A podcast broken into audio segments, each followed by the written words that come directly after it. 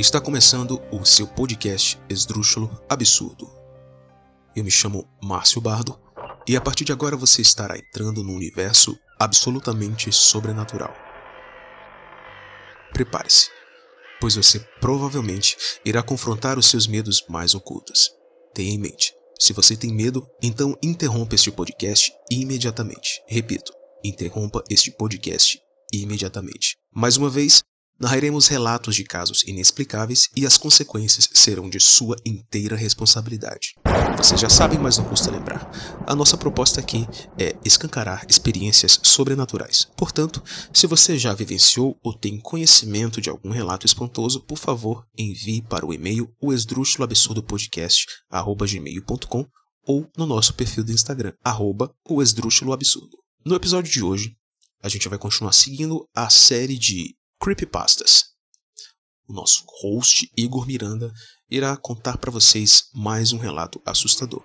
É com você, Igor.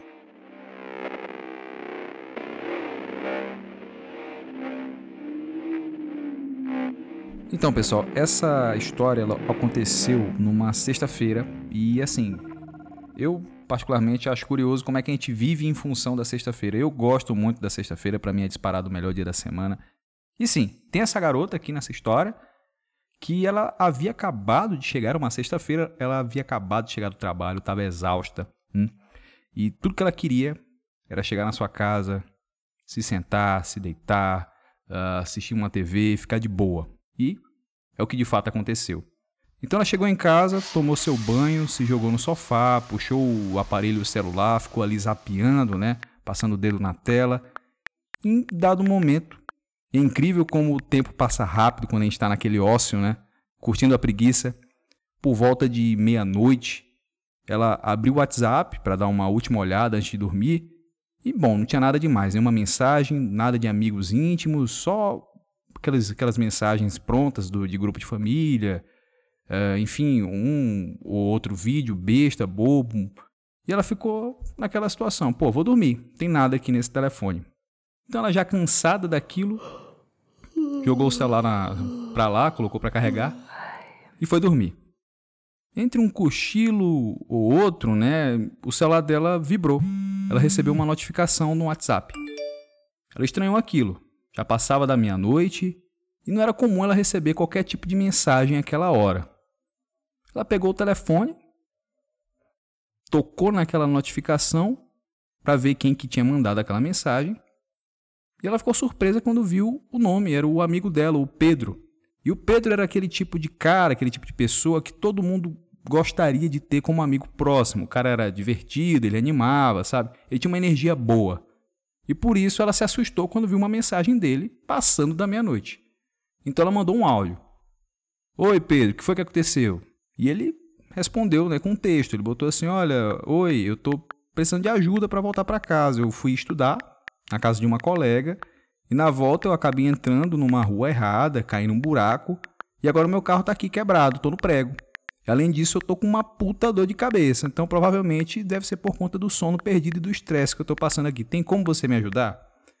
Então de pronto ela pegou o carro, pediu a localização para ele, ele mandou. E ela foi lá até ele. Era coisa de 15 minutos lá da casa dela para a localização dele. Beleza. Ela chegou no ponto da localização e o local lá estava deserto, cara. Já era madrugada. Ela ficou ali uns 15 minutos procurando por ele e nada. E ela achou tudo muito esquisito, porque, cara, se era uma brincadeira, foi uma brincadeira de muito mau gosto. Como assim, uma hora daquelas, o Pedro faz ela sair de, da cama para ajudar ele e, e ele não tá lá? Bom, o cara, filho da puta, né? Então ela voltou pro carro, dirigiu até a casa dela, onde ela simplesmente se jogou na cama, apagou, acordou no outro dia.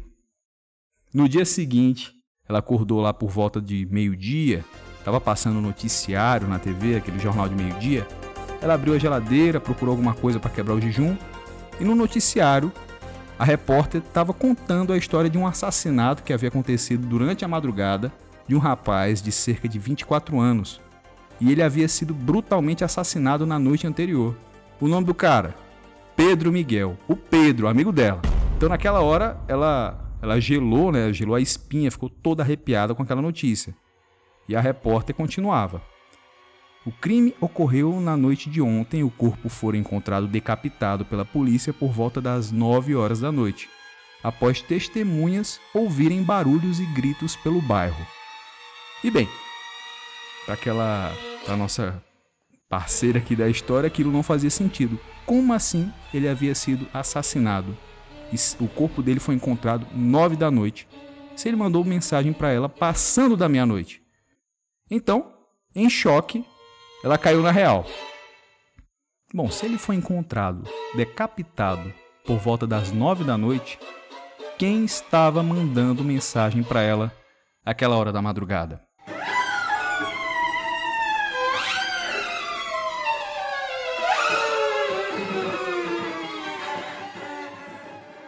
É, essa é pra você que gosta de ficar aí no WhatsApp até tarde.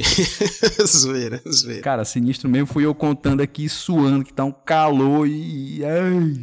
Cara, mas que história sinistra. De onde foi que tu tirou isso, gente? Será que é real? Assim, cara, é, como ela contou aí na história dela, né, na narrativa dela aí, alguém mandou mensagem para ela de madrugada. O amigo dela tava com, enfim, morreu às nove da noite, que eu achei interessante, assim, curioso. Não é interessante, curioso da história, que o camarada que tava mandando mensagem para ela de madrugada disse que tava com dor de cabeça. E daí o cara foi encontrado no outro dia decapitado. Sem a cabeça. Fica aí a dica para vocês. Se você estiver com dor de cabeça, solução mais rápida. Corte a cabeça fora e pega uma nova. Que aí tem que o problema de trocar de cabeça. E mande mensagem para seus amigos. Então, assim, provavelmente. Ah, muito provavelmente foi o cara que matou ele, mandou mensagem para ela, acho que foi o primeiro contato que viu lá, sei lá. E daí ainda fez uma espécie de deboche, né, cara? Ah, tô com uma dor de cabeça aqui. Quer dizer, o cara cortou a cabeça do maluco fora ainda fez um deboche. Sádico, caralho. Foi sádico. Isso, sádico. Então é isso aí, cara. A, a, a creep foi essa. Uh, bom, situações envolvendo assassinos, assassinato, não saia de casa depois da meia-noite. E muito, mais, muito menos se for para ajudar uma pessoa. Se você tiver com alguém que tá precisando de ajuda, liga pra polícia. Liga pra polícia. Liga pra polícia. É. Você não é o Batman, né, cara? Então não, não vai. Não vai ser herói. Não não ser... vai ser herói.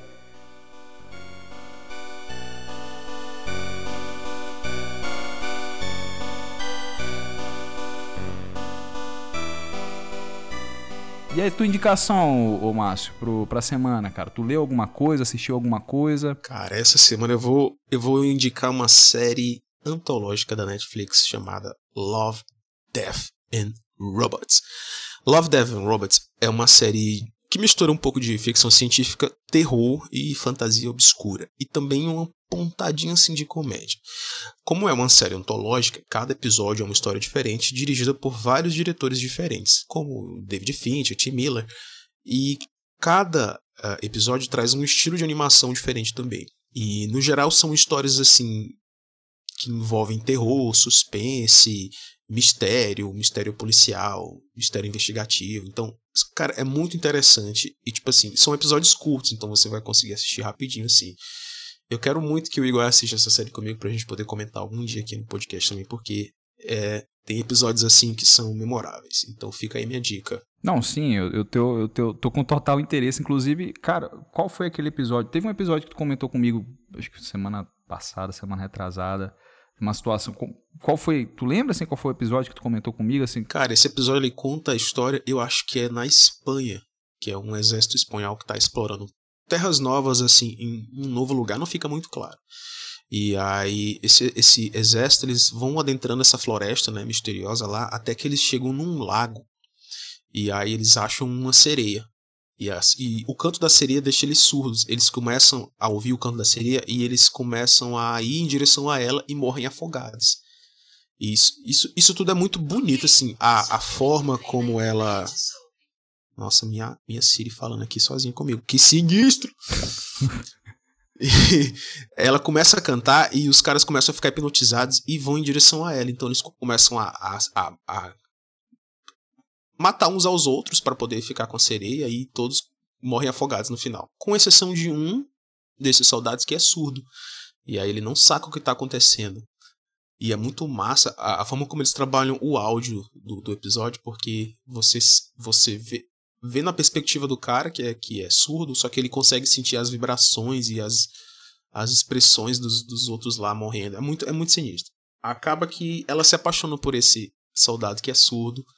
E esse soldado, seduzido não pela beleza dela, mas pela riqueza dela, porque ela é toda coberta de, de, de joias e ouro e coisas preciosas no corpo dela, né?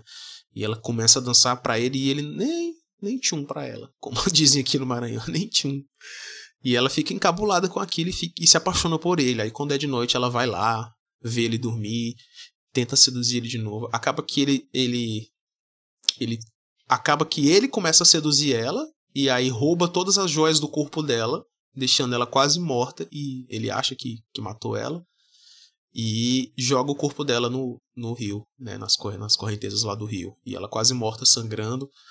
E aí o sangue dela começa a se misturar com a água do rio e fica um, aquela vermelhidão. É muito doido. Eu não posso contar o final da história porque tem um plot twist. Então vá lá e assista. O nome desse episódio em, em, em português é O Fazendeiro. O nome desse episódio. Fazendeiro. Acho que eu vou assistir ainda hoje esse episódio antes de dormir. Pô, eu tenho uma indicação, galera, que também é, é um filme, né? É diferente da, da indicação do Márcio, que é uma série. Isso aqui é um filme, para quem gosta de Edgar Allan Poe. É um filme da década de 60, de 1962, onde conta. São três histórias. Na verdade, são quatro, porque uma delas é meio que, que fundida, são duas em uma, tá? E o nome do filme é Muralhas do Pavor. Aquele filme bem classicão de terror, só com, com, aquela, com aqueles atores que você olha pra cara e diz assim, já morreu. Porque é só a velha guarda, entendeu? Então, assim, esse filme, ele conta três a quatro contos. Eu vou dizer que são quatro. Quatro contos interpretados lá pelo, pelo aquele Vincent Price. Vocês vão, quando vocês olharem pro rosto dele, vocês vão, vocês vão sacar quem que é o cara. Entendeu? O primeiro, o primeiro filminho chama-se Morella é sobre o cadáver de uma mulher que morreu há 26 anos. A segunda é a junção de dois contos, O Gato Preto, que é famosíssimo, e O Barril de Amontilado, que também é muito famoso. E o último conto, para mim, é o, é o melhor. Eu, particularmente, gosto muito desse, que é o curioso caso, ou estranho caso, do senhor Valdemar. Esse. E quem tiver a oportunidade de ler esse conto antes de assistir, eu acho que vai curtir bastante apesar da linguagem ser, um, ser antiga, né? Porque o Edgar Allan Poe já, já morreu há muito tempo, mas é aquela trata-se de um camarada que é um, um hipnólogo, enfim, ele, ele quer fazer uma experiência de hipnotizar uma pessoa que está naquele momento da passagem da vida, aliás, é, da vida para a morte, que é justamente o caso do Valdemar. O Valdemar está morrendo, entendeu? E daí ele meio que quer hipnotizar, sei lá, o corpo dele para continuar vivo enquanto a alma tá saindo do corpo. Cara, é bizarro. Bizarro, bizarro, bizarro. Então tá lá, eles conseguiram passar essa, esse conto para pra, as telas e é muito bem feito. O estranho caso do senhor Valdemar. Todos esses contos, esses mini contos estão no, no filme Muralhas do Pavor. Eu não sei se está em algum serviço de streaming. Eu lembro que eu assisti na Netflix há mais de, sei lá, quatro anos, que a Netflix já está há um bom tempo né, na, disponível aí pra gente. Eu não sei se ainda está no catálogo, provavelmente não. Mas vocês provavelmente vão encontrar para baixar na internet, entendeu? Nos sites paralelos. Fica aí minha indicação. Tem mais alguma coisa, mais alguma ponderação, ô Márcio? Sem considerações finais, a gente se vê no próximo episódio. No próximo episódio, na próxima semana, não esqueçam de avaliar o podcast com cinco estrelas no Spotify, compartilhar, Uh, se está na rede social, se está no nosso Instagram, comenta lá, sei lá, curte, ajuda no engajamento, que isso aí ajuda bastante, galera. Vocês não sabem o quanto. Se não ajudar financeiramente, que não é o caso, mas ajuda dando aquele, aquela, aquele apoio, cara, que o apoio é o que faz total diferença na hora da produção desse tipo de conteúdo. Exatamente. Então deixe seu apoio, favorite e avalie com cinco estrelas no Spotify, beleza? Valeu. Tamo junto. Até mais.